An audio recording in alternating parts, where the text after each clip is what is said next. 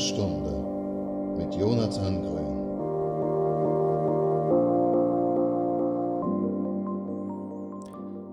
Moin Moin und herzlich willkommen, Nayara. Hi, freut mich da zu sein. Dankeschön. Ja, schön, dass du da bist. Was gab es bei dir heute Morgen zum Frühstück? War klar, dass du diese Frage stellst. Ich habe dich schon erwartet. Tatsächlich gar nichts. Ich mache Intervallfasten, also okay. trinke ich morgens nur. Mhm. Wann, wann isst du das erste Mal? So ab 14 Uhr. Und wann isst du die, wie, die letzte Mahlzeit? Also was, was ist das Zeitfenster, in dem, in dem du isst und ist das immer gleich? Genau, ja, richtig. Also ich esse das letzte Mal so gegen 20 Uhr. Mhm. Kann auch ein bisschen später sein, wenn ich danach noch einen kleinen Snack habe, also bis 10 so der letzte Snack oder was nicht, ne? Ja. Ähm, ja. Aber so ungefähr 16 Stunden, 14 Stunden, also more or less, ne? Okay, und ähm, hast du, also hast du, als du damit angefangen hast, hattest du morgens noch so ein, so ein Hungergefühl, beziehungsweise warst du überhaupt jemand, der, mhm. der äh, gefrühstückt hat dann so ja. richtig? Habe ich. Also ich hatte am Anfang wahnsinnigen Hunger auch gehabt. Ja. Vor allem, als ich damit angefangen habe, das war Anfang des Jahres, da war ich mitten in so einem Cortison.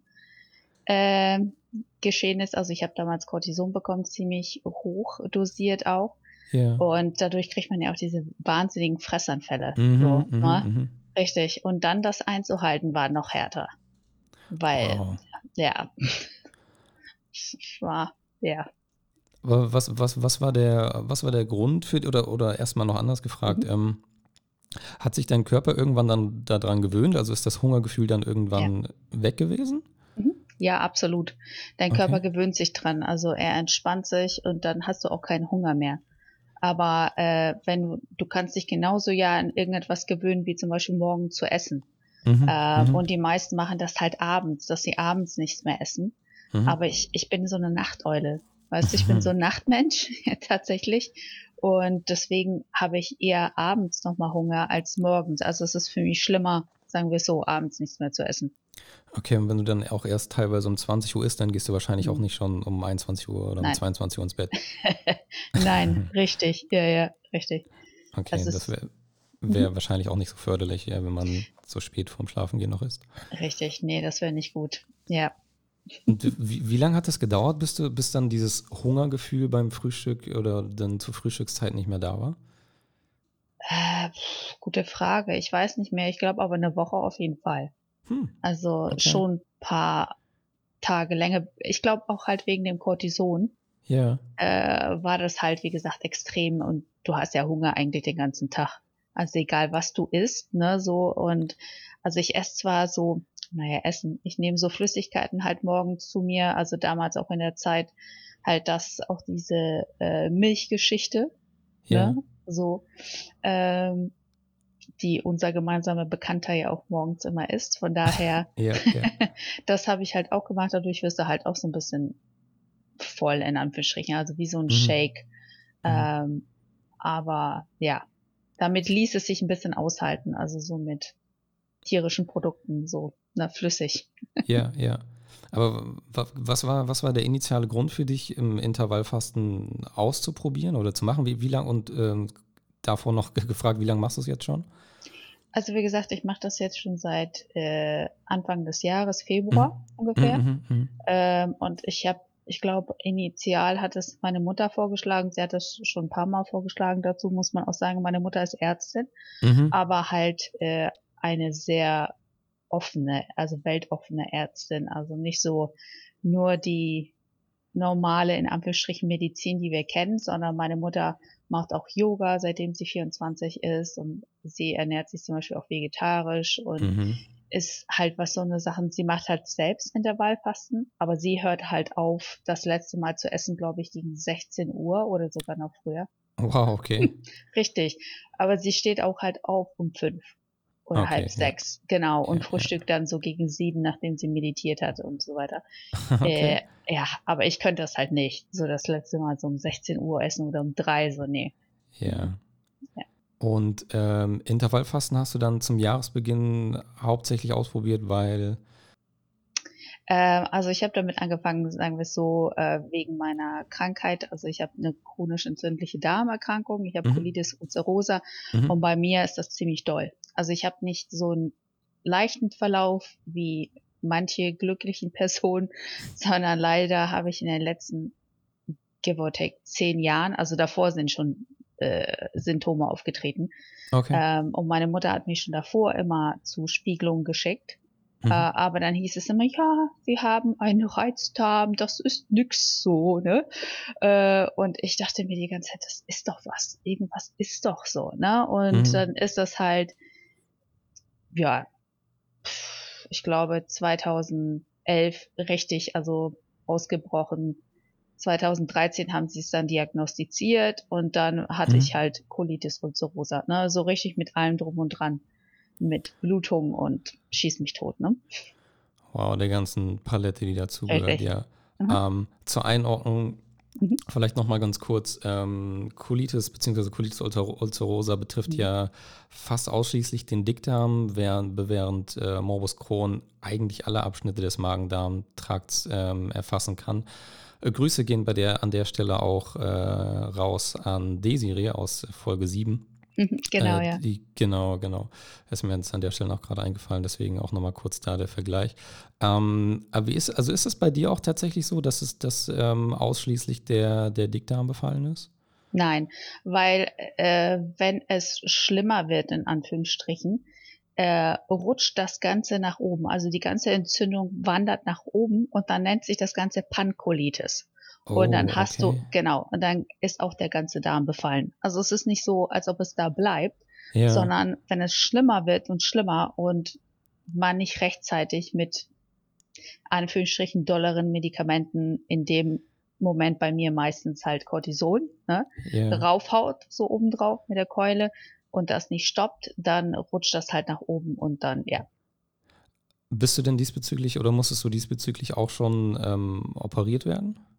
Nein, äh, also äh, das auch Gott sei Dank nicht. Und ja. äh, äh so ein Vorschlag hat auch keiner meiner Ärzte gemacht. Die macht das auch schon viel zu lange. Ja. Äh, also mein mein Arzt hat mir auch davon abgeraten. Also mein Arzt, ich habe auch Glück, das ist ein Professor, der das, der einer der Koryphäen auf dem Gebiet ist, sozusagen. Okay, okay. Und da bin ich wirklich in den besten Händen und er ist da auch wirklich offener, in Anführungsstrichen, ne, als andere Ärzte. Ja, also gerade bei chronisch entzündlichen Darmerkrankungen wird, also ist meine persönliche Erfahrung von dem, was Ärzte geraten haben und auch von dem, was so andere Patienten, Patientinnen erzählt haben, schon hart drauf eingestellt, äh, meist relativ schnell, relativ zügig zu operieren. Und oh, das ja. ist natürlich auch ähm, in bestimmten Situationen auch absolut notwendig. Das steht vollkommen mhm. außer Frage. Genau. Äh, gibt aber auch durchaus äh, Situationen, wo man halt das vielleicht erstmal auf anderem Wege probieren kann. Ähm. Wie, wie war denn, also du hast ja gesagt, du hattest schon Symptome und, und äh, hast mhm. Dinge an deinem Körper irgendwie zwei Jahre schon festgestellt, mhm. bevor es tatsächlich diagnostiziert worden ist. Mhm. Ähm, wie wie war es jetzt insgesamt so in den, in den Jahren, in den Jahrzehnten davor, vielleicht auch in der Kindheit? Gab es da schon mhm. irgendwie was oder war das, war das noch alles äh, unbeschwert?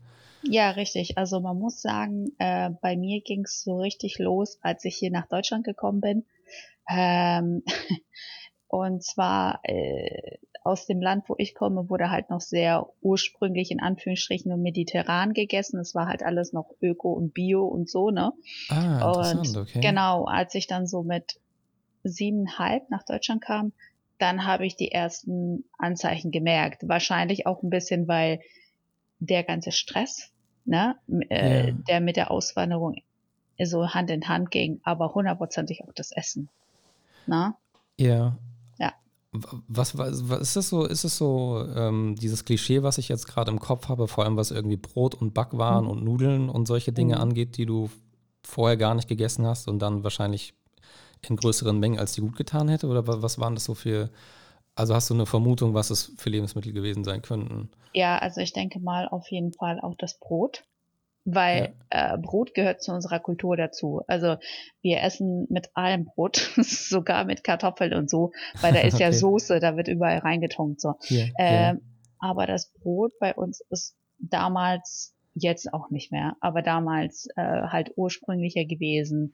Es war halt nicht so industrialisiert und ja. Nicht so hochverarbeitet am Ende Nein. des Tages. Hm, Nein, hm. also es war ganz anders und äh, ja, wie gesagt, ich denke mal natürlich auch dann der Stress, der mit der Auswanderung kam und mit den ganzen neuen Sachen, aber das Essen hundertprozentig, weil wir sind ja auch die erste Generation, die überhaupt dieses ganze chemische Zeug isst.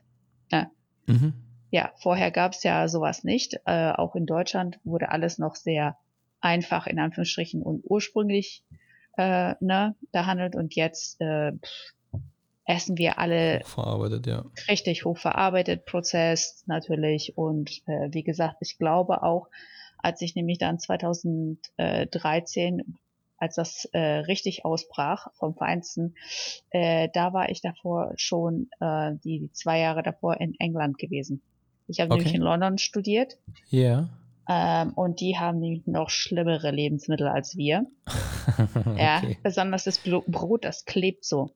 Das kann ich gar nicht so erklären. Also es ist so weich und klebrig. So, also, also das Glutenlevel vermutlich ja. dann auch nochmal viel höher. Ja, Gluten, ja. Klebe, Eiweiß macht irgendwie Sinn. Ja. Richtig, richtig. Ja. Und allgemein chemisch. Und London ist ja, ich liebe London, aber es ist äh, vom Pollution her die dreckigste Stadt überhaupt Europas. Ah, oh, okay, krass. Ja, ja, also es ist wirklich, auch wenn du zum Beispiel in, äh, in der Bahn bist, deswegen wird man auch bei mir Anglismen hören, also mehrere englische Wörter, weil ich äh, siebeneinhalb Jahre im Endeffekt so ungefähr im Ausland war.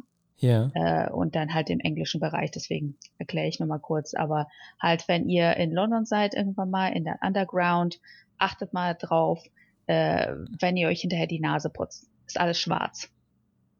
Wow, okay, ja. das klingt echt krass. Das klingt mhm. krass, habe ich jetzt so äh, ja. auch noch nicht gehört. Aber ähm, was, hast du äh, studiert in London? Uh, International Business Management. Okay.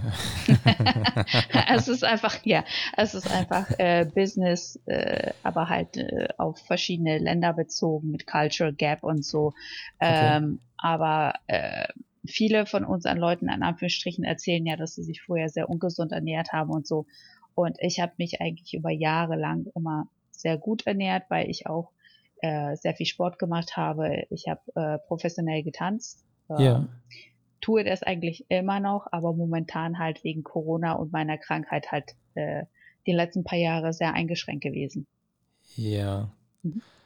Ähm, wie, wie ist es denn jetzt aktuell, also jetzt gerade ähm, im Moment so jetzt, mhm. ähm, was jetzt die, was jetzt die Medikamente angeht, wie es dir insgesamt so geht, auch im Vergleich vielleicht zu den letzten ein, zwei Jahren so, ähm, würdest du sagen, ist es eher besser geworden oder ist es eher schlechter geworden? Es ist besser geworden, weil ich einfach äh, viele Sachen gelernt habe. Und eine große Sache, die ich nie gedacht habe, dass das der Fall ist, weil viele Sachen sind sehr trendbezogen. Ne? Viele, viele Essenssachen sind sehr, sehr trendbezogen, wie wow, ja, das Fleisch ist schlecht, äh, Fleisch an sich ist schlecht wegen Cholesterinlevel, Bullshit. Bullshit, so in erster Linie. Aber eine Sache wirklich Weizen. Finger weg von Gluten allgemein, wenn es geht. Mhm. So, ja. Das hat so einen Riesenschritt bei mir gebracht. Original, also so einen richtigen großen Step. Und ich habe halt gemerkt, dass sich dadurch mein Darm viel leichter in Anführungsstrichen kontrollieren lässt. Mhm, ähm, mhm. was ich nicht äh, sagen, wo ich nicht sagen kann, ja, das ist richtig so. Für mich ist zum Beispiel vegetarisch oder vegan der Tod. Also Ballaststoffe ist, ist, ist richtig schlimm, besonders im Schub. Ja, ne? okay. Ähm, und obwohl ich das mag, also ich, ich liebe Gemüse, ich, äh, das ist alles nicht so ein Ding, dass ich das nicht will, sondern ich merke richtig, das kann mein Körper nicht ab. Also ja. hast du, würdest du da schon von, von, von einer richtigen Unverträglichkeit gegenüber bestimmten Gemüse- oder Obstsorten sprechen, oder? Ja, also er kann das, äh, er kann das nicht verdauen. Ich hatte schon früher Probleme damit, auch als ich jünger war und die Krankheit noch nicht ausgebrochen war. Mhm, okay. Ähm, dass ich Blähung bekommen habe, Schmerzen, Durchfall und so weiter. Mhm. Ähm, von all diesen Sachen, wo man sagt, oh, die sind gut für dich. Ne? Mhm. Ja. äh, und ich habe ich hab auch mal eine Weile vegetarisch äh, gelebt, weil ähm, ich in mir auch so ein Darmbakterium eingefangen habe, Clostridien heißen die, die hat jeder. Aber normalen Menschen stören die nicht, aber jemand wie uns ist halt, ne? So. Okay, ja, ja. Ja. Und äh, die ernähren sich halt von äh, tierischen Proteinen. Ah, so, okay, okay. Genau. Und um das Ganze zu unterstützen, also die Antibiotika und so, habe ich dann halt vegetarisch gegessen. Wie lange hast du vegetarisch gegessen und äh, wie lange musstest du deswegen Antibiotika nehmen?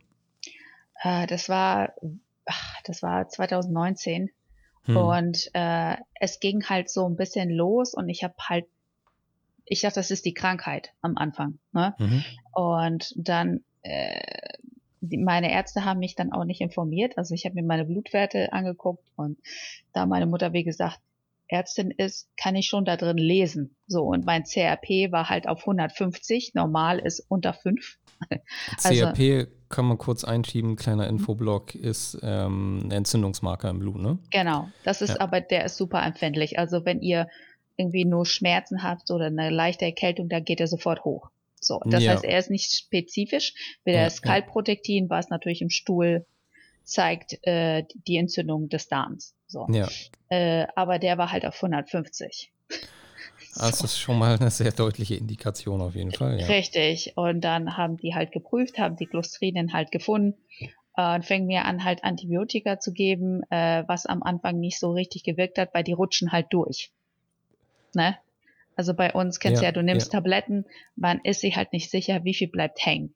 Ja. Und richtig. Und es ging die ganze Zeit hin und her und zwei Wochen und dann sollte es, ging es mir ein bisschen besser, dann hieß es irgendwie, die sind weg, aber dann kam es wieder.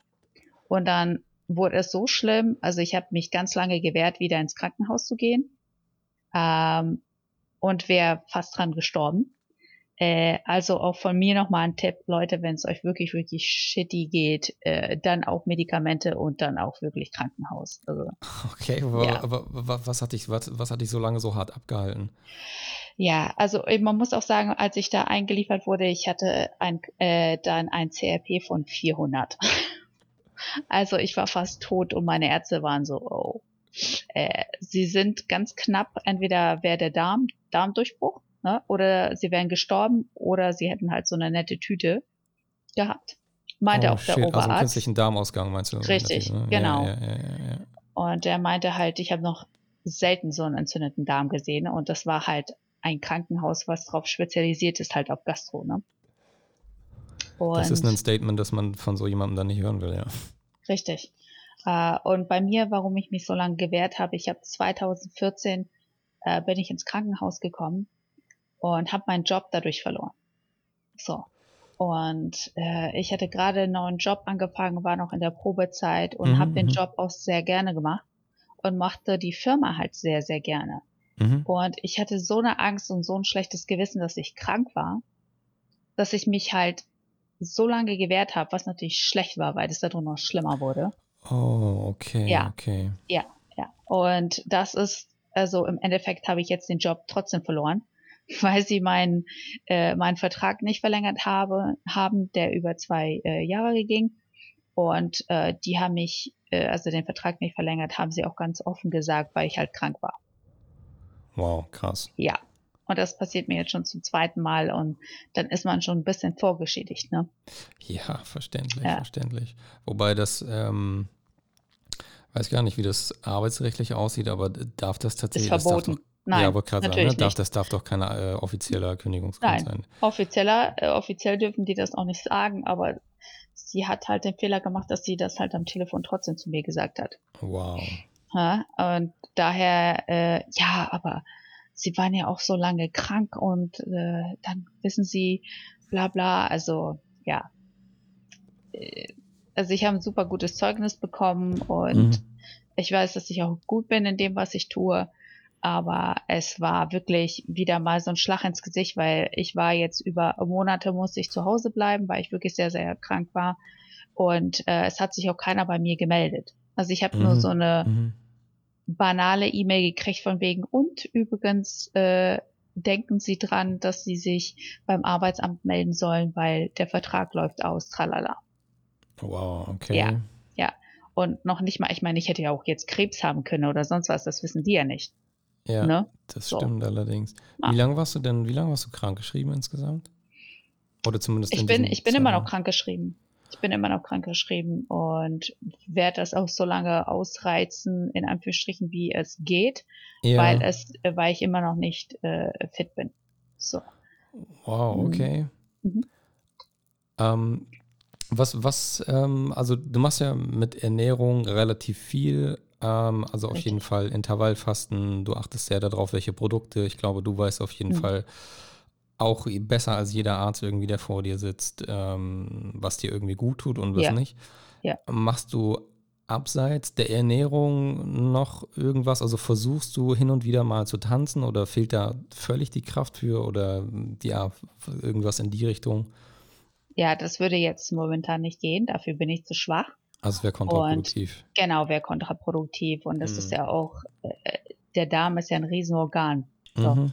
Und wenn er wirklich dann mal auch so richtig durchgedreht ist, und das ist ja in diesem Jahr irgendwie zweimal, ähm, und davor hatte ich halt keine Medikation. Also ich bin jetzt wieder auf Medikamente. Also ich nehme neben, also vom Cortison bin ich zwar jetzt runter, äh, aber ich nehme halt Xelians und Xelians ist halt ein Biologiker. Okay.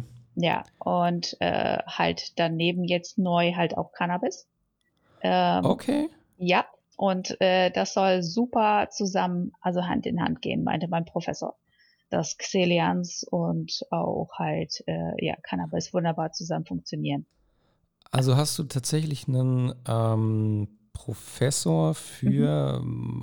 Gastroenterologie auch oder Internist? CED oder sogar, also spezialisiert wow, also auf CED. Du hast einen, du hast einen Facharzt, ja. der dir äh, Cannabis verschreibt, äh, zusammen aber mit anderen Medikamenten. Mm, er selber nicht, weil okay. äh, wie es immer so ist, er ist jetzt in einer Gemeinschaftspraxis und die wollen das halt nicht. Also er hat das, okay. ja, er hat das halt früher immer gemacht in seiner eigenen Praxis. Ja. Ähm, aber als er halt zu denen ganz rüber gewechselt ist, äh, haben die sich halt dagegen gestemmt. Wow, also sie haben ihm das verboten, äh, das privat auch sogar auszuschreiben. Also wow, okay. Ja, ja, ja. Und deswegen. Was für ein Bullshit. Ja, es war wirklich, also und er sagt ja selbst, dass das super funktioniert und er würde das auch lieber aufschreiben. Äh, Oxy hätte ich jetzt ohne Probleme bekommen können. Oder Protein. ja. ja, natürlich. Ja, so, war gar kein ja, Problem. Ähm, aber Cannabis geht nicht, nö. Also, hm. Okay, das, das, heißt, du hast einen, einen, Facharzt, der sagt, ja, finde ich richtig und wichtig und, und gut und machen Sie das. Ich selber kann es Ihnen aber nicht verschreiben. Äh, suchen Sie sich bitte noch einen Arzt, der Ihnen Cannabis verschreibt. Habe ich das richtig verstanden? Ja. Mhm. Ah, wow, krass, okay. Mhm. Und ähm, wie war das dann mit der, mit der Arztsuche für, für Cannabis? Wie lange hat das so ungefähr in, in Anspruch genommen, bis du da dann auch noch jemanden gefunden hast? Ja, ich habe mich ja am Anfang, äh, war das ein bisschen also war das schon schwierig. Ich habe durch mein Professor war dann bei einer anderen Ärztin, äh, die hätte dann, die wäre okay gewesen mit den Tropfen, aber nicht mit dem Rauchen, weil sie ist ja äh, auch äh, Suchtexpertin gewesen und das macht ja süchtig und ich war so, äh, das macht ja, wenn man es mit Nikotin mischt vielleicht. Sorry, Richtig. Muss ich, muss ich einladen. Nee, nee, alles gut, genau. Ich war so, äh, ich habe auch zu ihr gesagt, ganz klar, ich sag, äh, das macht gar keinen Sinn. Und ich sag, wenn, und das hat die Kasse halt äh, dann auch argumentiert, als ich versucht habe, dagegen anzugehen, also ich bin ja. mit Anwalt dagegen angegangen, dass sie das nicht zahlen wollen.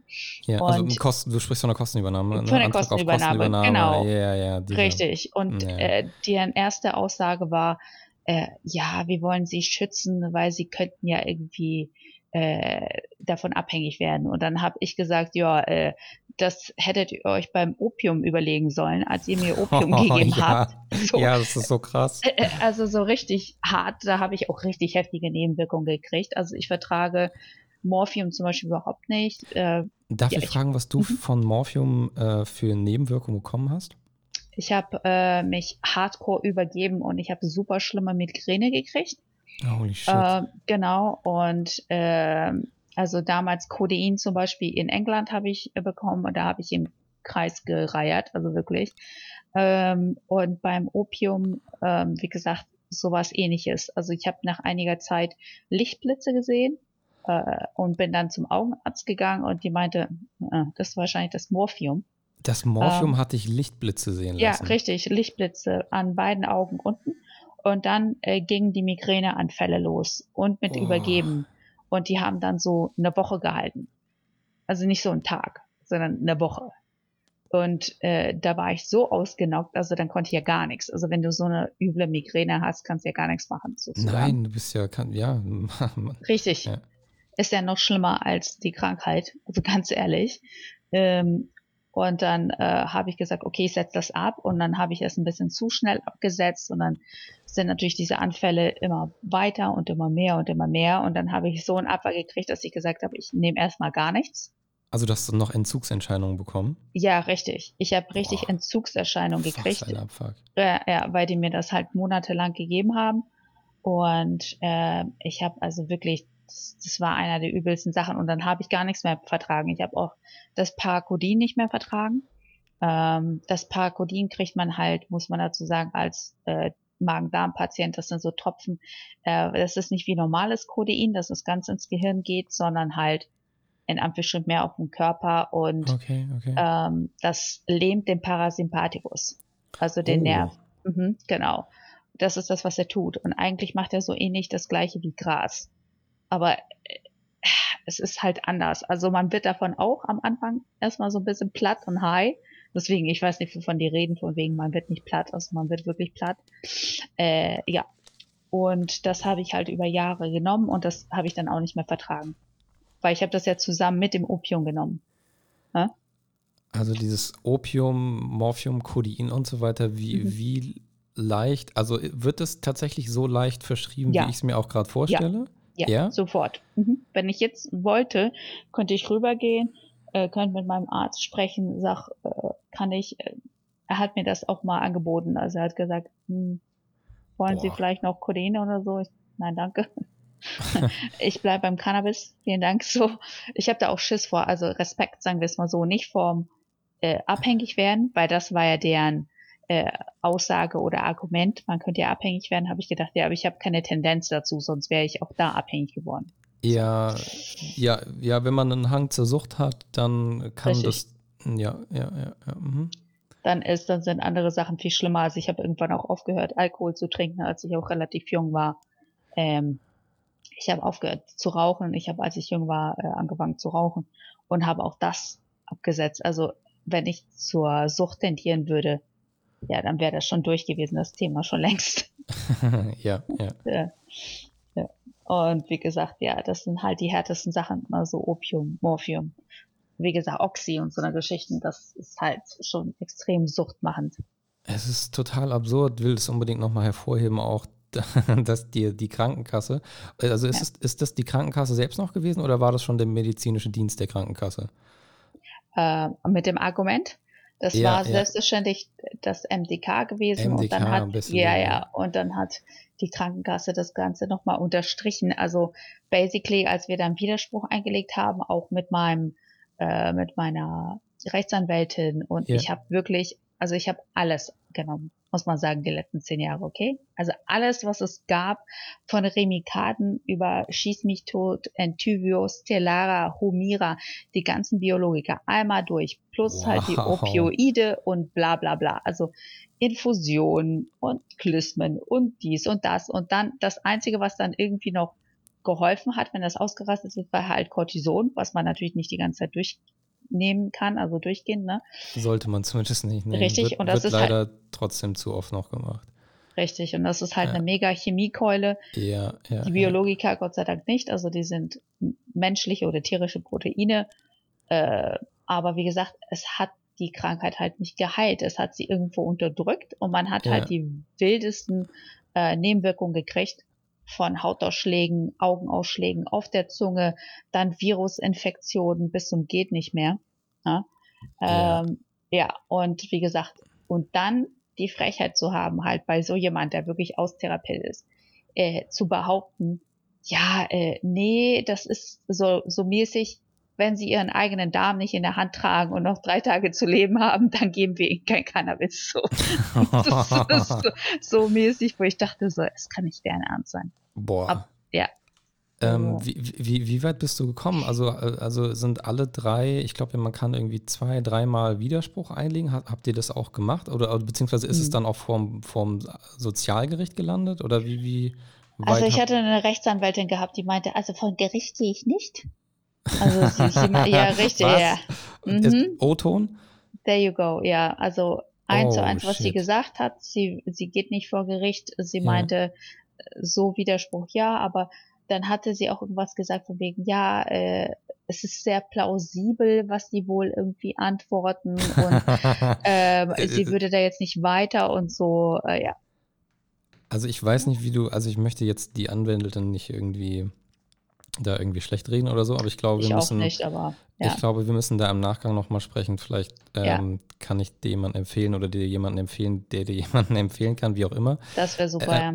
Aber mhm. bei deiner Geschichte, also, bei, also von allem, was ich bis jetzt gehört habe, und ich habe den Versuch ja auch durch mit, mit MDK und äh, mhm. Sozialgericht mhm. und so weiter, Klage einreichen. Äh, deswegen würde ich mal behaupten, ich kenne mich ein bisschen aus. Und ähm, ich sag mal so, ich habe schon, ich habe schon weniger, weniger kritischere Fälle mhm. ähm, eine Zusage bekommen sehen. Ich sag's mal so. Ähm, weil bei dir ist es ja wirklich also allein das, was du jetzt aus dem Kopf raus aus, äh, ja. aufgezählt hast an Medikamenten, ist ja. schon äh, beeindruckend auf eine Art und Weise. Ja. Und ähm, das wird höchstwahrscheinlich noch nicht alles gewesen sein, weil ich, Nein. Ne, ich denke jetzt mal, da ist noch das eine oder andere hinten runtergefallen Richtig. und du kannst das wahrscheinlich auch, und das ist immer das Wichtige, tatsächlich auch bei solchen Anträgen, ähm, das entsprechend dokumentieren über einen entsprechenden Zeitraum und halt wirklich sagen, okay, irgendwie weiß nicht, September 2017 bis mhm. Oktober mhm. 2019 ist das gegeben worden, hat nicht gewirkt. Äh, mhm. Dann ist das gegeben worden, hat auch nicht gewirkt und so weiter und so weiter. Das ist eigentlich, und das ist das Schlimme, es dürfte eigentlich oder sollte eigentlich gar nicht mehr ähm, dahingehend argumentiert werden, dass man austherapiert sein muss. Ja. Das hat nämlich eigentlich die Gesetzesänderung, ähm, was, was Cannabis als äh, Rezept angeht, oder Cannabis auf Rezept 2017, ich glaube Anfang 2017 mhm. kam die Gesetzesänderung und die hat das unter anderem mitgebracht, dass man eben nicht mehr austherapiert sein muss. Ja. Ist auch lange noch oder ist heute immer noch ein, ein Irrglaube, ähm, dass man irgendwie denkt, das wäre eine Voraussetzung. Das ist keine Voraussetzung. Kann man nachlesen überall. Ich gucke, ob ich es irgendwo in die Quellen packe, Shownotes, wie auch immer. Ja. Und ähm, da, also in der Regel wird damit argumentiert, so von wegen, ja, ähm, also das war bei mir zum Beispiel unter anderem der nee. Fall Sie haben ja gar nicht alles ausprobiert. ähm, haben Sie bei mir auch probiert. Mhm. Ja, ja. ja, genau. Sie, Sie, Sie, sind ja gar nicht austherapiert. Ähm, da gibt es noch viele andere medikamentöse Optionen und in psychologische Behandlung haben Sie sich auch noch nicht begeben und so weiter oh, ja. und so weiter und so weiter. Ähm, und das, also aber dieses, ähm, ja, dass das, selbst das nicht reicht für eine Anwältin. Ja. Ähm, ja. Ja, die Frechheit halt muss man halt bei mir auch noch wissen, ist, ich habe einen Schwerbehindertengrad von 70 Prozent. Wow, okay. Ja. Und ich okay. habe zwei Therapeuten. Ich habe einen richtigen Therapeuten und ich habe einen Stresscoach. Ne? Okay. Und die okay, haben sich okay, beide dafür ausgesprochen. Die haben mir so eine, äh, ja, so eine Briefe geschrieben, halt so ein Statement. Mhm, und besonders mhm. mein Stresscoach, der hat ein super Statement geschrieben. Und das war noch als, als, als sorry, dass ich einhake, als Anlage dabei ja. bei dem Antrag? Genau, genau. Das war alles okay, dabei. Okay. Von den. Therapeuten, die ganzen Unterlagen, alles mit dabei. Ich habe über acht Seiten klein getippt, äh, so was ich alles schon genommen habe, wie gesagt. Und dann von meinem Arzt auch gesagt, da drin, dass nichts gewirkt hat. Also, die haben eigentlich alles vorliegen. Das ist die Frechheit des Jahrtausends. Also ich es ist die Frechheit. Deswegen ja. muss ich auch direkt nochmal nachfragen. Ja, ähm, also wenn du diese Frage beantworten willst. Ja, klar. Ähm, die Rechtsanwältin ähm, ist die, die irgendwie aus einer Rechtsschutzversicherung herauskam oder eine, die du mhm. selber rausgesucht hattest? Mhm. Ähm, ich habe das über äh, jemanden, also jemanden, der jemanden kennt und so weiter und so fort. Und zwar okay, okay, okay. ist sie halt aber auch auf Hanf spezialisiert. Also ich okay, habe das, okay, ja, okay. richtig. Ich habe das ja über diesen Podcast und jemanden empfohlen, der ja Ahnung hat und er hat mir sie empfohlen, weil sie anscheinend mehrere Hanfpatienten immer betreut. So. Ach, krass. Richtig. Ach, krass. Genau. Und deswegen war ich auch so überrascht, auch vor allem als der äh, Widerspruch abgelehnt wurde, ist ja klar, äh, abgeschmettert wurde, weil sie meinte, manche Sachen waren auch nicht vollständig, okay, alles klar. Aber als sie da meinte, ja, es macht Sinn, was sie sagen, da war ich schon ziemlich, muss ich sagen, ziemlich angenervt, weil auch meine Mutter als Ärztin hat sich das durchgelesen, meinte, das ist eine Frechheit. Also allein deren Argumente machen keinen Sinn. Ja, ja, ja, ja. Also auch Ärzte sagen, es macht keinen Sinn. Mein Professor selbst genau das Gleiche. Er sagt auch immer wieder, er würde so gerne Cannabis verschreiben. Kann aber nicht. Und äh, also in dem Zusammenhang kann er nicht, ne? Ähm, ja, ja, ja, verstehe schon. Aber es ist, es ist eine Frechheit. Es ist eigentlich, macht es gar keinen Sinn, was sie tun. Und es ist eine Schweinerei, dass sie dann Leuten, die dann so krank waren wie ich, ja. mir auch noch zumuten wollen, mich mit denen auseinanderzusetzen. Ja, das ist nämlich, das ist nämlich das, was gerne dann auch in der Diskussion immer vergessen wird. Also Menschen, Patienten, Patientinnen, die solche Anträge schreiben, äh, ja. zusammen mit ihrem Arzt meistens, ähm, die haben, die sind eigentlich äh, ja mental auch oft äh, und körperlich überhaupt gar nicht in der Lage, jetzt irgendwie so eine Auseinandersetzung da, also äh, mhm. zum einen das erstmal alles aufzubereiten und dann aber zusätzlich ja. noch so eine Auseinandersetzung zu führen äh, mit der Krankenkasse, mit dem, mit dem medizinischen Dienst der Krankenkasse und das dann ja. über teilweise Monate weg, hinweg. Ähm, das kostet schon mal en enorm viel Kraft und Zeit genau. und Mühen, das hast du ja, hast du ja auch äh, selber festgestellt. Richtig. Und dann aber nochmal, wenn irgendwie nach ein paar Monaten das Ding wortwörtlich dann durch ist und man ähm, der MDK einem zum dritten Mal und dann unablehnbar ist das falsche Wort, aber sozusagen final halt mitgeteilt hat, so, wir verschreiben ihnen das mhm. nicht und die Krankenkasse das nochmal bestätigt. Und dann nur noch der Weg bleibt, vor, vor sich, noch, sich noch einen Anwalt zu nehmen, den auch noch äh, bezahlen zu können, wenn ja. man keinen Rechtsschutz hat oder ähnliches. Ähm, und dann nochmal einen Weg zu gehen, der im Zweifel noch viel, viel härter und steiniger ist als der vorherige, den man schon gegangen ist. Mhm. Äh, da kannst du mir sagen, was du willst, aber das wird doch zum Teil auch Kalkül sein von den Krankenkassen. Ja, ja, denke ich auch. Ich denke vor allem, dass das Kalkül ist, weil sie halt auch bei mir, weil ich ja so lange krankgeschrieben wurde, da mir auf einmal jetzt kam vor einem Monat oder so, dass ich doch eine Reha machen sollte.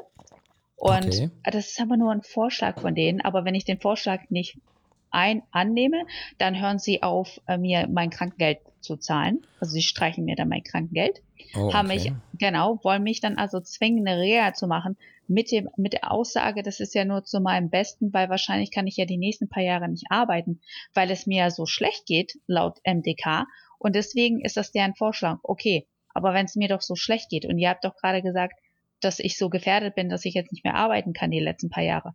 Warum habt ihr denn dann nicht einfach die Cannabis-Therapie bezahlt? Die Boah, übrigens gar nichts kostet. Ja, und die kostet, ihr müsst euch vorstellen, Cannabis, ich nehme ja nicht so viel zu mir, aber das, was ich zahle für Cannabis und das, was die zahlen für einen Shot, zum Beispiel Stellara oder so, dann kriegen die äh, Praxen 19.000 Euro. Damit man das mal versteht. Im, im, und irgendwie Gras kostet 100 noch was. Also ja. crazy. Ja, crazy. ja, ja. Also es macht überhaupt keinen Sinn. Wie gesagt, es, äh, es, sie stemmt sich dagegen, basically sagen sie zu dir, du sagst warum nicht und die sagen, ja, weil ich das so sage. so, ja, weil Cannabis kein Brokkoli ist, deswegen. Richtig, genau. Es ist ja kein ja. Brokkoli. Ja, aber ja. es ist auch kein Opium, Madame. So, wo keiner irgendwas zu mir gesagt hat und bei mir auch nicht vor der Tür stand, geklopft hat und gesagt, können Sie denn noch fahren? So. Das ist halt, also ich bin immer noch nachhaltig ähm, beeindruckt von ähm, ja, Morphium. Ja. Äh, ich bin, sorry, ich bin ja. immer noch beeindruckt von den ähm, äh, ganzen Schmerzmitteln, die du vorhin aufgezählt hast und wie leicht ja. du die irgendwie äh, bekommst. Ja. Ja, wow. das ist ziemlich gruselig und wie gesagt, es ist gar kein Problem für die. Und äh, immer auch diese Sachen, man kann ja auch therapeutisch, ich war über zwei Jahre in Therapie gewesen. So, äh, das, das hat nichts, natürlich hat das auch eine psychische Komponente, weil selbstverständlich Stress geht auf den Körper. Das mhm. wissen wir alle. So. Aber es ist, ich bilde mir nicht ein, mir in die Hose zu machen, sondern ich mache mir die Hose. So. Mhm. Ich bilde mir nicht ein, nur zehn Sekunden zu haben, um auf Klo zu rennen. Mhm. Sondern es, es ist so. Und darüber sprechen ja auch sehr wenig Leute, dass, dass das wirklich ein Problem für uns darstellt, dass wir immer, ja, ja. ne, überlegen müssen, wo ist die nächste Toilette? Oder ja. irgendwelche Freunde von mir, die Partys schmeißen mitten im, im Park. So, wo es, äh, wo eine Riesenwiese ist, wo keine Toiletten sind. Ähm, ja. ja, und du dann nicht mitgehen kannst, leider. Weil, ja, weil das wäre Desaster. Also, ja, ja. ja.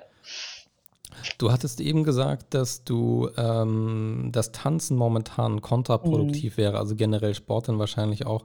Aber jetzt auch nochmal gefragt, so abseits der Ernährung, also Richtung Erholung, irgendwie Schlaf, Meditation, Atemübung, hast du da mhm. irgendwelche speziellen Sachen für dich entdeckt? Ja, schon immer. Also man muss auch sagen, ich bin seitdem ich 16 bin Buddhist. So. Okay, okay. Und zwar auch nicht so gut Väter-Buddhist, äh, wie ich sie gerne nenne, sondern so richtig. Also äh, ich habe, ich bin dann auch initiiert worden in den Buddhismus. So, ich habe mich halt dafür entschieden, das als Religion kann man das nicht sagen, weil der Buddhismus ist keine Religion, aber als mhm. meine mhm. Lebensphilosophie. Okay, okay. Äh, anzunehmen. Und selbstverständlich war dann damit auch gleich Meditation, Ne? Und all so eine Sachen, äh, wie gesagt, meine Mutter macht Yoga, seitdem sie 24 ist und kann ja. das Bein höher heben als ich. Also shame, shame. Ja. Ähm, ja, und das sind also wirklich Meditation und all diese Sachen, das sind die Dinge, die mich auch überhaupt durch diese Zeit jetzt gebracht haben, weil die letzten zwei Jahre wirklich rough waren. Ja. Also wirklich, wirklich rough waren, bis ich jetzt zum Cannabis gekommen bin und dem Ganzen. Wirklich. Ja.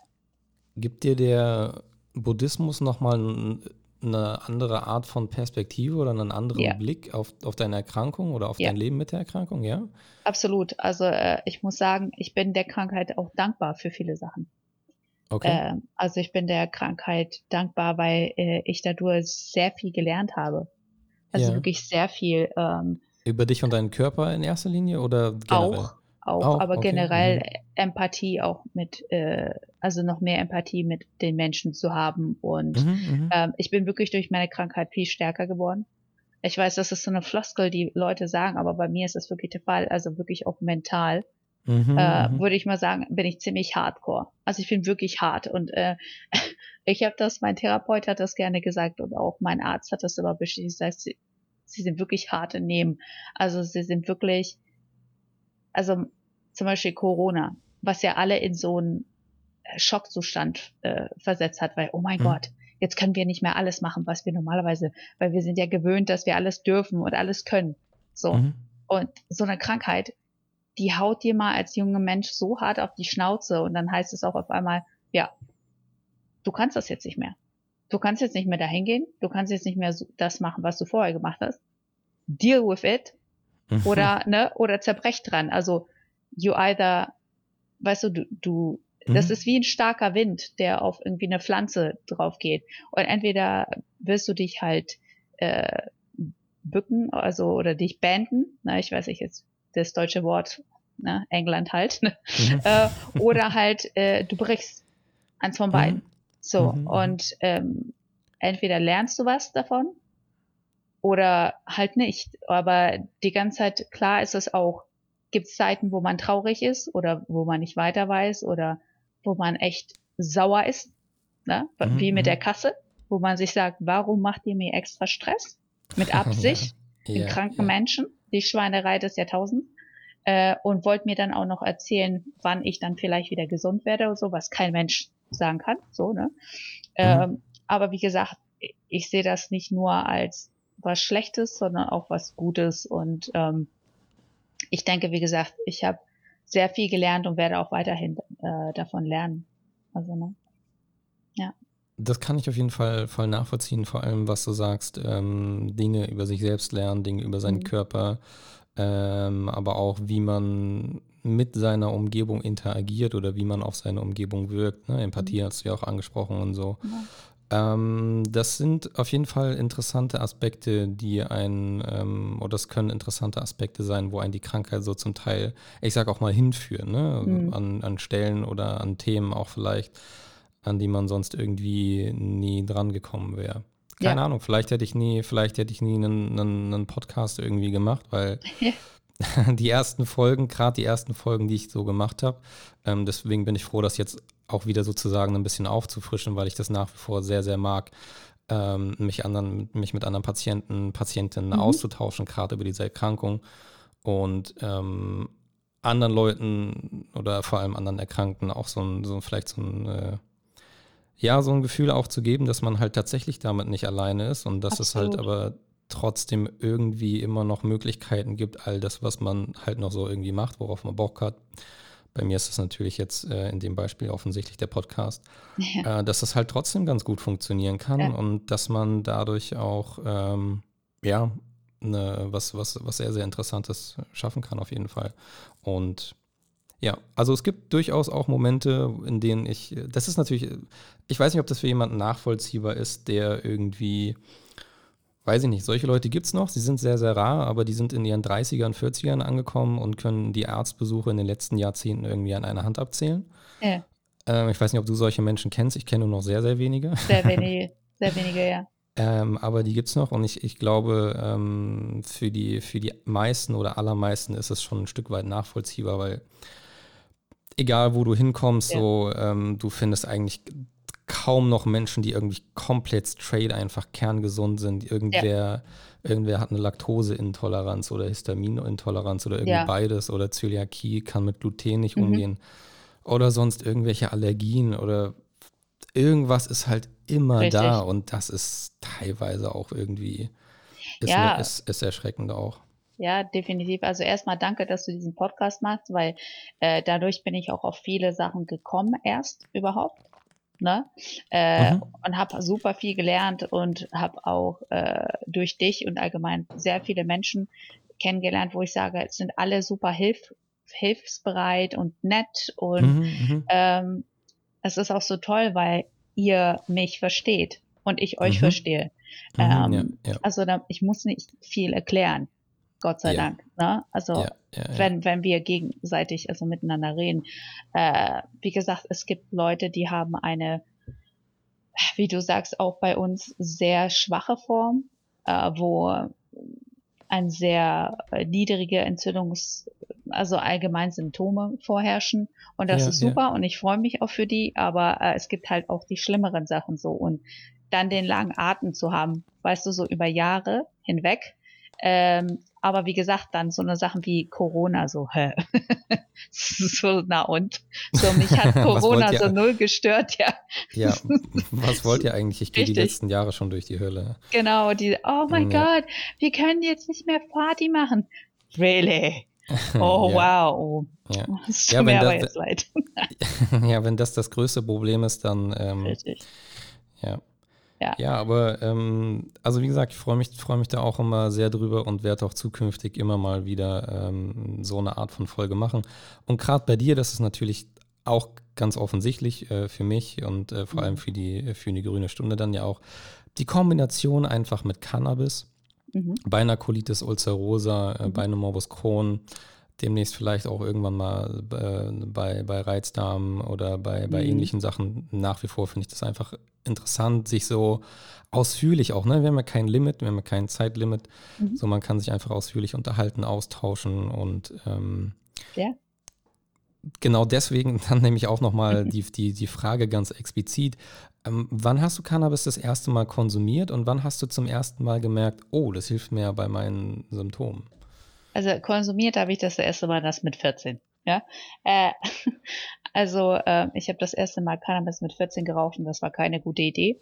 Äh, mhm. Äh, aber das ist genau das, was alle sagen. Wenn du Cannabis mit 14 rauchst oder so wie ich jetzt äh, in deinen 30ern, ist das eine ganz andere Story. So, ne, ja. weil ich habe da äh, genau, ich habe da einfach Paranoia gekriegt. ich habe einfach Schiss gekriegt. Ich habe das erste Mal mit meinen Freunden, ich habe damals äh, einfach was geraucht und auch zu viel und dann habe ich, glaube ich, irgendwas mit meinem Kreislauf bekommen, was sehr klar ist. Und dann kriegst du halt Panik als junger Mensch und ja, ne, so. Und deswegen habe ich dann auch nichts mehr angefasst. Nichts mehr. Mhm. Äh, über Jahre, obwohl mein einer Ex dann Gift hat oder also mir hat das nicht immer nichts übrigens ausgemacht, wenn Leute um mich herum gegift haben, weil mhm, okay, so, okay. die werden halt mellow. Ich fand äh, Trinken viel schlimmer, weil die Leute einfach dann ausrasten. Ja, so. Ja, ja, ja. ja, Wenn sie kiffen, sind sie einfach nur entspannt und fressen halt viel. So, das, das ist okay. Ja, so, so. kleine Kuschkoala-Bären. Richtig, so richtig. Ähm, und, oder Pen halt. So, ja, das, ja. so das Schlimmste. Ähm, aber dann, wie gesagt, dann hatte ich halt von meinem Arzt auch damals erfahren, so, ja, das, das tut äh, eigentlich echt gut. Und dann bin ich halt wieder auf die Idee gekommen, irgendwie Anfang des Jahres. Und dann bin ich halt äh, erstmal halt mit Anwalt dagegen angegangen, etc. etc. Und so richtig angefangen, das jetzt zu konsumieren, so ungefähr vor einem Monat oder fünf Wochen. Sagen oh, wir mal. noch ganz fresh, noch ganz richtig, fresh. Okay. Richtig, deswegen äh, bin ich auch noch ein bisschen am rumprobieren. Ja. So auch mit den, welche Sorten am besten passen. Äh, ja, auch mit den, also Interess Sorten sind äh, zum Teil mhm. auf jeden Fall interessant, gerade für, für einen äh, Beginner, sag ich mal. Äh, Temperaturen finde ich, also ich vermute auch in einem Vaporisierer ja. dann. Genau. Ähm, Mighty, der Mighty, wie immer. ja, das müssen wir rausschneiden. wir können jetzt gar keinen Fall Werbung machen. Shit. Alles cool, alles cool. Ähm, also dann auch mit äh, den Temperaturen, also äh, probierst du damit auch explizit rum? Ja, also mhm. äh, mit den Temperaturen ähm, das macht schon einen Unterschied. Ich habe das am Anfang auch, war mir das nicht so ganz klar, weil zwar hat, haben die mir das erklärt, aber es war auch super viel Info und ich habe äh, jetzt zum Schluss auch übrigens vier verschiedene Stränge, die ich jetzt bekomme. Also ich kriege wow, vier verschiedene, okay. genau, äh, weil es sich auch erklärt, warum. Also ich habe, ich bin sehr äh, gespannt. Genau, ich habe einmal was für die Nacht.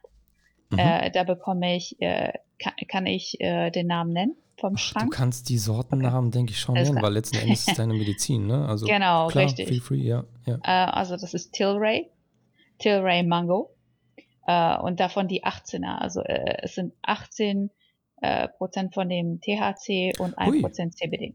Ja, okay. so richtig für die Nacht halt Schmerzen und Sativa, also da schläfst du richtig gut. Mhm. ähm, und dann ähm, habe ich erstmal tagsüber Aurora bekommen. Und Aurora ist halt 12% glaube ich, CBD und nur 1% THC. So. Und das geht richtig. Und das geht bei uns Patienten, also ne, Darmpatienten nicht so wirklich. Also wir brauchen schon einen höheren Einteil THC. So. Mhm. Und dann habe ich halt gefragt und gesagt, äh, kann, könnte ich dann Penelope bekommen? Weil ich halt auch davon gehört habe, weil das halt ein 1 zu 1 Produkt ist. Das heißt, THC und CBD sind gleichermaßen ausgeglichen. Also Nahezu, also ja, fast, genau. Ja, genau, ja, mhm. genau. Äh, und sie hat mir dann halt äh, Spektrum Blue aufgeschrieben. Ja, ja glaube ich, der Nachfolger. Ne? Die Sorte hieß mal Penelope und jetzt genau. heißt sie Spectrum Blue, ich glaube 8 slash 7. Richtig, genau, 8 ja, slash genau, 7. Ja, ja. Richtig. Mhm. Mhm. Ähm, aber sie hat mir noch eine andere äh, Sorte jetzt gegeben, weil ich halt äh, die Schmerzen natürlich tagsüber damit nicht ganz in den Griff kriege, weil es ist recht mellow halt und deswegen äh, bist du dann auch nicht so platt und kannst auch theoretisch damit fahren, wenn du dich eingependelt hast natürlich. Mhm, mhm ne? Nicht so mhm. vollkommen high, so schleichst du dann mit 10 km/h durch die Gegend. Das äh. macht man natürlich nicht. Man setzt sich ähm, erst dann hinter das Steuer, wenn Richtig. man entsprechend mit Arzt genau. zusammen eingestellt ist und genau. das alles ausreichend besprochen worden ist. Und das hier ist auch keine Rechtsbelehrung. Richtig, genau. Und dann äh, habe ich halt noch das Pedanios, das habe ich jetzt ganz neu bekommen. Das ist auch 18 slash 1. Mhm. Also 18% THC, 1% CBD. Mhm. Ähm, das aber alles kann man halt miteinander mixen. Das heißt, ich habe halt gemerkt, dass das Aurora äh, mega hilft, also dadurch, dass es ein höherer CBD-Gehalt ist, bei natürlich Entzündungen im Körper und so weiter. Mhm, mh, mh. Und genau, Entzündungshemmen. Und ich glaube, das war einer der anderen Podcasts davor, wo du dich auch mit der äh, einen unterhalten hat, wo sie gesagt hat, ganz deutlich auch, also du müsstest viel höhere Mengen an CBD zu dir nehmen. Ja, Berlin war das, genau. Grüße richtig. gehen raus nach Berlin. ähm, vollkommen richtig, genau. Richtig. Ja, das, was sie über den CBD und THC. Genau. Ähm, genau, ja, ja. Und ja. das kann ich halt bestätigen, weil ich halt am Anfang, wo ich damit angefangen habe, Ach, in der ersten Woche, da hatte ich das Spektrum Blue noch nicht. Das heißt, ich hatte nachts das Tilray und tagsüber das Aurora. Und dann habe ich das halt geraucht und ich hatte so einen Pilz auf der Zunge vom äh, Cortison. Oh, okay. So, ne? Und das sind halt Nebenwirkungen. Cortison muss man wissen, klassische Nebenwirkungen sind halt auch Schlafprobleme. Ne? Ja, ja. Äh, so ja. Äh, und halt Kann auch. ich ein Schlaflied von singen. Genau, Schmerzen ähm, in den Knochen oder wie auch immer. Und mhm. diesmal muss ich sagen, äh, erstmal muss ich sagen, dass das durch das Cannabis allgemein die Nebenwirkungen so reduziert haben. Äh, mhm. Leider habe ich trotzdem Cushing-Syndrom diesmal bekommen. Also ich bin aufgeschwollen. Man kriegt so ein Mondgesicht. Also man mhm. sieht aus, als hätte man 20 Kilo mehr drauf, aber es ist halt Wasser. Ja, ja. ja. So, ähm, aber auf jeden Fall habe ich das Aurora dann tagsüber geraucht und ich habe beides für eine Woche geraucht und dann ging der Pilz zurück. Auf der Zunge. Also so richtig. Ähm, und dadurch konnte man halt wirklich sehen, wie wirklich eine Infektion oder eine Bakterieninfektion einfach zurückgegangen ist. So. Ich finde es auch beeindruckend auf eine Art und Weise, dass du Cannabis auch dafür einsetzt, um die Nebenwirkungen der anderen Medikamente zu lindern. Oh ja. ja, tierisch. Das ist schon. Also äh, Wahnsinn, wie, wie das wirkt. Also kein Witz. Ja. Und auch die Kopfschmerzen allgemein sind nicht mehr so da und äh, es ist der Wahnsinn. Hast ja. du, hast du das Gefühl, dass es auf so eine Art hilft, dass du vielleicht irgendwann mh, mm, in der Zukunft, wann auch immer das sein mag, aber zumindest das Gefühl vielleicht schon, dass du irgendwann die anderen Medikamente komplett absetzen kannst und nur noch Cannabis konsumierst? Ja, das ist ja auch das Ziel. Und ähm, mhm, mh, ich mh. denke auch schon, weil ich bin ja schon sehr, ähm, also empfindlich in Anführungsstrichen. Bei mir haben teilweise die Medikamente zwar gewirkt, aber ich hatte halt diese schlimmen Nebenwirkungen und das habe ich ja beim Cannabis ja nicht. Ja. So. Ähm, und ich merke schon, wenn ich Cannabis an manchen Tagen jetzt nicht benutzt habe, weil äh, es mich ja schon ein bisschen jetzt noch am Anfang affected. Das heißt, dass ich am Anfang jetzt noch ein bisschen platt bin. Das mhm. dauert ja eine Weile, bis man nicht mehr so platt ist. Ja, das dauert ein bisschen, bis das eingestellt ist. Das können ein genau. paar Wochen sein. Ja, ist sehr individuell. Richtig, ist sehr individuell. Ähm, und von daher, äh, wenn ich das an manchen Tagen nicht benutzt habe, habe ich da schon gemerkt, dass der Darm viel aktiver ist. Ne? Ja. Das ist ja wirklich äh, super. Also ich drücke dir auf jeden Fall die Daumen, äh, dass es genauso klappt wie äh, du und wahrscheinlich auch dein Arzt, der dir das mhm. auf eine paradoxe Art und Weise, ich sag mal, indirekt verschreiben lässt. Ja. ja. Ähm, genau. Ja, dass es auch, äh, dass es auch genauso funktioniert und du vielleicht dann ähm, das Cannabis in, in erster Linie tatsächlich für gegen die Colitis nimmst und äh, nicht noch zusätzlich irgendwie Nebenwirkungen von anderen Medikamenten damit äh, behandeln musst, muss man ja fast schon sagen. Ne? Ja, richtig. Das mhm. wäre auf jeden Fall äh, wünschen, wünschenswert. Willst beziehungsweise kannst du was über die, ähm, ja jetzt nicht genau exakte Dosierung, aber so die Menge im, mhm. im Monat, wenn es jetzt auf vier, wenn es jetzt ziemlich genau einen Monat her ist, ja. kannst du ungefähr einordnen, wie viel Gramm das jetzt insgesamt waren? Also nicht, was du verschrieben bekommen hast, sondern was du jetzt gewaped hast, so ungefähr. Ähm, alles zusammen also ich habe, Gott, das ist schwer einzuordnen, aber bis jetzt, also ich glaube über einen Monat, ich glaube was schon jetzt fünf, sechs Wochen, also es hält sich noch unter zehn, zehn Gramm. Also wow, okay, weit noch drunter. Also ja, das sage ich ja. ja also es ist, wow, okay. ich habe äh, das Tilray habe ich ganz am Anfang beschrieben bekommen. Das waren 10 Gramm. Das ist, da ist immer noch was drin. Okay, äh, ja, das ja, Aurora ist noch wirklich sehr, ja, noch kaum angebrochen. Also schon, aber halt, ne, nicht so sehr wie das Tilray. Ja. Und ähm, die 5 Milligramm von meinem Spektrum Blue, das ist zwar fast aufgebraucht, aber wie gesagt, wenn man das alles zusammenzieht, pff, allerhöchstens 10 Gramm, nicht mehr. Oh, das ist beeindruckend, weil ja. ähm, ich muss direkt an ähm, Dominik dürfte das gewesen sein, auch mit einem Kron, auch hier im mhm. Podcast mhm. gewesen, auch Cannabis-Patient. Ähm, ich hoffe, ich bringe nichts durcheinander. Äh, Grüße gehen auch raus an der Stelle. Mhm. ich glaube, der war bei 50 oder 60 ja. Gramm im Monat. Ich kann mich auch äh, sehr äh, dunkel dran erinnern, aber ich kann mich dran erinnern, dass er sehr viel benutzt hat. Und das ist schon heavy auf jeden Fall. Also das legt natürlich so ein bisschen die Vermutung nahe, dass bei dir vielleicht eine höhere Dosis noch mehr helfen wird, aber ja. man weiß es halt nicht. Und da muss man sich halt sehr vorsichtig rantasten. Ich weiß nicht, richtig. was du so für Erfahrungen gemacht hast. Das finde ich auch immer transparent und, und richtig und wichtig, darüber zu sprechen. Mhm. Ähm, so auf die, ja, doch kann man durchaus schon auch Nebenwirkungen nennen, die da vielleicht auch mhm. eintreten können. Ähm, wenn man halt, ähm, ich sage es jetzt erlaubt, ein bisschen zu viel am THC genascht hat. Ja. Ähm, damit meine ich natürlich den medizinischen Konsum aus dem Vaporisierer, das ja. ist ja klar. Ähm, aber auch ich habe da durchaus schon mal ähm, negative Erfahrungen gemacht. Ja. Und deswegen würde es mich mal interessieren, was, wie war, also hast, hast du welche gehabt und sind die mehr geworden, sind die weniger geworden? Wie was, ja. Ähm, eine sehr schöne Nebenwirkung davon ist, dass äh, allgemein, also das muss man auch wissen übrigens vorher, weil das wusste ich nicht und äh, damit habe ich auch schon mal Probleme gehabt, aber halt mit in Anführungsstrichen äh, normalen Gras und zwar exponentiert das die Medikamente. Das bedeutet oh. einfach nur ganz oh. platt, dass es die Medikamente verstärkt. Oh, mhm. okay. Ähm, ist das ist das so? Also kann man das sagen? Wird also ist, ist das bei jedem Medikament dann so oder?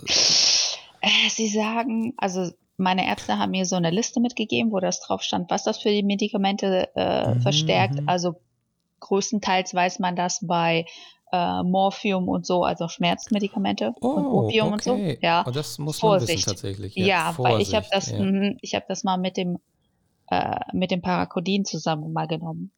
Und, oh, okay. Oh, oh, das ist also sowas von nach hinten losgegangen. Also ich hatte, dann hatte ich auch wieder, wie gesagt, Migräne und Übergeben und so. Aber das halt, weil ich halt äh, das nicht wusste. Ja, ähm, ja, bin ich jetzt auch ein mhm. bisschen mhm. überrascht, dass der Arzt da nicht entsprechend aufgeklärt hat. Aber oh, da, da war ich noch nicht beim Arzt. Nee, nee, nee, nee, da Ach war so, ich noch okay. nicht beim Arzt. Das war Selbstdosierung, weil ich halt noch nichts hatte. Ah, ne? okay. Du bist äh, äh, rübergefahren in die Niederlande und hast das ganz legal dort probiert. Richtig, das genau, genau das. Mhm. Ich bin halt da, ich war halt in der Niederlande und dann war das halt, äh, habe ich das mal ausprobiert und mhm, da äh, kann dann man ja auch in der Apotheke gehen zum Beispiel. Genau, genau. Lassen, ja. Und zusammen mit meinem Parakodin war das halt keine so gute Idee. Oh shit. Äh, ja, und äh, ich habe das dann auch nachgelesen im Internet. Es gibt anscheinend Leute, die das auch mit Absicht mischen. So. Ja, weil okay. Gras ja nicht mehr so knallt, deswegen wird es einfach mal gemixt. Äh, macht das bitte nicht. Äh, so, ähm, das ist keine gute Idee. Aber äh, es exponentiert, wie gesagt, die Medikamente, was natürlich super ist, weil du dann nur zum Beispiel Schmerzmittel, wenn du dann wirklich Schmerzmittel nehmen musst, weniger nehmen musst. Ah, interessant. Ja. Yeah. Das ist tatsächlich interessant. Ja. Yeah. Und ähm, gab es Dinge, die, ähm, wo du sagen würdest, das ist höchstwahrscheinlich oder das hat Cannabis höchstwahrscheinlich allein vielleicht ausgelöst? Äh, also an, an Nebenwirkungen meinst du? Mm, ja. Mm. Ähm, also äh, zum Beispiel diese Sache mit trockenen Augen. Äh, mm, das -hmm. hatte ich. Mund auch? Mh, geht. Okay. Auch, okay. ja, aber nicht so doll wie trockene Augen. Ich okay, hatte das am okay. Anfang super doll, dann ist das besser geworden. Ja. Mhm. Und ähm, dann ist es halt, ich merke das, wenn ich mehr rauche, besonders THC-lastig, ja. dann, dann kommt das. Wie auch zum Beispiel, dass, dass dir der Hals brennt bei manchen Sorten. Aber besonders bei THC-lastigen. Ah, okay, interessant. interessant. Ähm, auf, auf, auf, auf, auf was für Temperaturstufen vaporisierst du das so? Also, ähm, ich fange immer so an, so bei ungefähr 190. wow, äh, okay. Ja, und geht dann auf 200 hoch. Okay, so. das ist ein krass hoher Einstieg. Hab jetzt du meinst, ich soll äh, sanfter einsteigen beim. Ja, ja, ja, doch. Also könnte ich, also vor allem, weil du sagst, dass manche Sorten äh, brennen, das kann auch in Kombination mit der vergleichsweise, sag ich mal, hohen Temperatur ja. ähm, passieren. Also was ich mir eigentlich grundsätzlich angewöhnt habe und äh, mache ich meistens auch, ist bei 157 zu starten Ach, so niedrig. Okay, ja, ja, ja, ja. Ähm, da löst sich ja angeblich, wenn das immer noch stimmt, äh, THC bei 157 Grad Celsius und ähm, bei 180 CBD. Und deswegen sind das auch immer meine ersten Stufen. Also ich nehme so fünf, sechs Züge vielleicht auf 157 Grad und dann, ja. wenn die Notwendigkeit besteht in dem Moment, also kann auch sein, dass ich das Gerät danach dann wieder weglege und ausmache. Und wenn die Notwendigkeit besteht, ähm, gehe ich direkt auf 180 und nehme dann vielleicht auch nochmal vier, fünf, sechs ja. Züge, je nachdem, schalte das Gerät dann aber auch erstmal wieder aus. Und wenn ich das Gefühl habe, also die Wirkung tritt ja nicht immer unmittelbar ein, sondern manchmal ja. dauert es ein paar Minuten, manchmal fünf, manchmal zehn. Ähm, und wenn ich dann das Gefühl habe, dass es irgendwie nach einer halben Stunde oder Stunde noch nicht besser geworden ist, dann gucke ich nochmal, wie viel auf 180 Grad sozusagen noch rauskommt. Ja. Und danach gehe ich dann in 15er Schritten auf 210, also 195 und danach 210. Das hat jetzt aber keine. Ja. Das hat keine, äh, ja, genau. Also bei mir hatte das einer der Gründe, warum ich auch so hoch eingestiegen bin, äh, auch was mit den Terpenen zu tun da drinnen. Ja. Und manche von diesen Terpenen, die lösen sich ja erst bei einer bestimmten Gradzahl. Vollkommen richtig. Richtig. Ist vollkommen richtig, ja. ja. Und gerade weil ich die halt lösen wollte, weil ich halt die Heilkraft sozusagen vom Lemon äh, ne, wollte oder es gibt, ähm, aber ich habe, ich vergesse mal wieder den Namen des Terpens, das in diesem Mango-Produkt drin ist, vom ja, Tilray. Ja, ja. ja mhm, es ist so ein komplizierter Name, den ich mir irgendwie nie merken kann. Macht nichts, wir, wir wissen, was du meinst. Genau, äh, und die sind halt super äh, heil, heilsam, also. Ne? Mhm, also und das sind Terpene, die sich bei 190 Grad lösen. So ungefähr, ja. Ah, okay. 189 teilweise manchmal. Und also jedenfalls, okay. wenn ich mich recht erinnere. Äh, und äh, de dementsprechend, ja, habe ich höher dann das eingeschaltet. Und vor allem geht es dann auch schneller, in Anführungsstrichen. Also es mhm, wird Die Wirkung härter. tritt eher schneller ein und unmittelbarer Richtig. als auch nach niedrigen Temperatur. Ja, das ist genau. auf jeden Fall ja. Das ist auf jeden Fall auch äh, vollkommen richtig. Hast du jetzt ähm, vielleicht so als abschließende Frage mhm. das Gefühl, dass du bei den Sorten, die du jetzt hast, erstmal bleiben wirst oder hast du das Bedürfnis irgendwie, ja, ich will vielleicht nochmal was anderes ausprobieren? Ähm, ja. Also wie gesagt, ich habe zwar jetzt gerade angefangen, aber ähm, ich bin dafür offen, damit rum zu experimentieren, in Anführungsstrichen, weil mhm. ähm, man weiß ja, dass verschiedene Stränge auf verschiedene Menschen unterschiedlich reagieren. So. Ja, auf jeden Fall. Auf jeden äh, Fall. Und deswegen ist das auch wichtig, damit äh, so ein bisschen mit dem Arzt hin und her äh, mhm. zu experimentieren. Richtig und wie meine Ärztin auch meinte, ja, sie können auch mal das nehmen oder das mischen. Also gerade das CBD mit dem DHC, weil es ja die halluzinogene Wirkung so ein bisschen drückt. Mhm, ähm, mhm, mhm, ne? So und halt, wie gesagt, das äh, Spektrum Blue für den Tag aber halt das CBD zwischendurch äh, rauche ich dann einfach für die äh, für die Wirkung, ne, das antientzündliche, weil das sehr auf den Körper geht. Ja. So, äh, aber ich habe auch gemerkt und da muss ich wirklich sagen, Leute, es ist ein Unterschied zwischen äh, dem Gras, was so, was man so bekommt irgendwie und natürlich selbstverständlich Gras von der Apotheke. Das ist eine andere Story. Also es ist äh, ganz anderes Produkt. Das lässt also du, kann, du, kann, du, du, kannst beides äh, vergleichen, weil du mit beiden Erfahrungen gemacht hast, Richtig. sozusagen. Ah, ich habe okay. mit beiden Erfahrungen okay. gemacht und ich habe von okay, äh, Gras, was man irgendwie so ne, bekommt, ja, was man zum Beispiel im Park findet, weil es da Richtig. lag und man hat es halt äh, Ja, also wenn Freunde irgendwie auf einer Party und es heißt, ja, willst mal ziehen, so, ne, so. Ja. Natürlich hat man das nicht selbst, aber man bekommt das halt, Richtig, wie gesagt, ja. äh, einfach, äh, ne, mal so zugereicht und das gibt man natürlich dann auch wieder zurück. aber wie gesagt, ja. ich krieg, ich habe davon Weil ja auch in Deutschland, ganz wichtiger Rechtseinschub, äh, weil in Deutschland ja auch äh, nicht der Konsum strafbar ist, sondern der Besitz. Richtig, der Besitz. Genau. So, und deswegen, äh, wie gesagt, Gras ist nicht gleich, wie gesagt, gleich Gras. Mhm. Und äh, das muss man aber auch lernen. Aber das ist, das wird halt so unter der Hand gehalten. Und das darf man nicht vergessen, dass die Pharma, wie gesagt, gerade mit diesem Biologika bei so vielen verschiedenen, nicht nur Darmpatienten, sondern so vielen chronischen Krankheiten damit so massiv Kohle macht. Die verdienen sich so viel Geld, massiv. das könnt ihr euch gar nicht vorstellen. Also, massiv. Also, ja. Wie gesagt, die machen Milliarden damit, Milliarden. Und Gras ist halt ein Produkt, was wie gesagt natürlich ist und ja, außerdem und vielleicht die Leute auch heilen würde. Ja, also vielleicht auf jeden Fall besser mit weniger Nebenwirkungen, ja. aber, und das ähm, ist, glaube ich, eines der, zumindest aus deren Sicht, größten Probleme für die Pharmakonzerne, lässt sich halt schlecht patentieren, ne? so ein ja. Samen.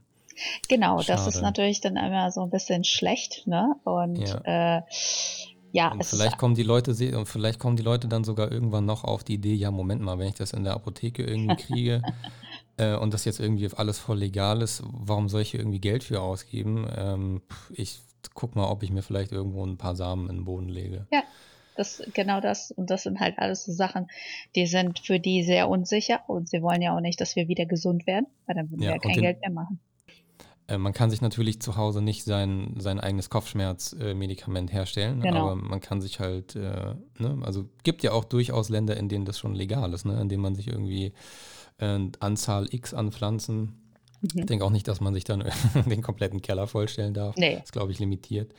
Ähm, äh, ja, durchaus Länder, Spanien glaube ich auch. Äh, Grüße gehen raus an MC Winkel, der das glaube ich erzählt mhm. hat. Ich glaube, der dürfte sich eine Pflanze da reinstellen bei sich in seine Crib. Ja, Spanien habe ich schon öfter gehört. Ja, ja und ja, Portugal, ja. Portugal ist eh alles genau, legal. Genau, Portugal sowieso, genau, sehr, sehr liberale Drogenpolitik und ähm, ja, dann abschließend auf jeden Fall würde ich mich riesig freuen, wenn äh, wir uns in ein paar Wochen oder vielleicht äh, eher Monaten nochmal mhm. unterhalten könnten. Und äh, dann wäre ich sehr gespannt, ob der Plan, den du da auf mit dem Arzt, mit dem kuriosen Arzt, ähm, also kuriosen Anführungsstrichen, ne?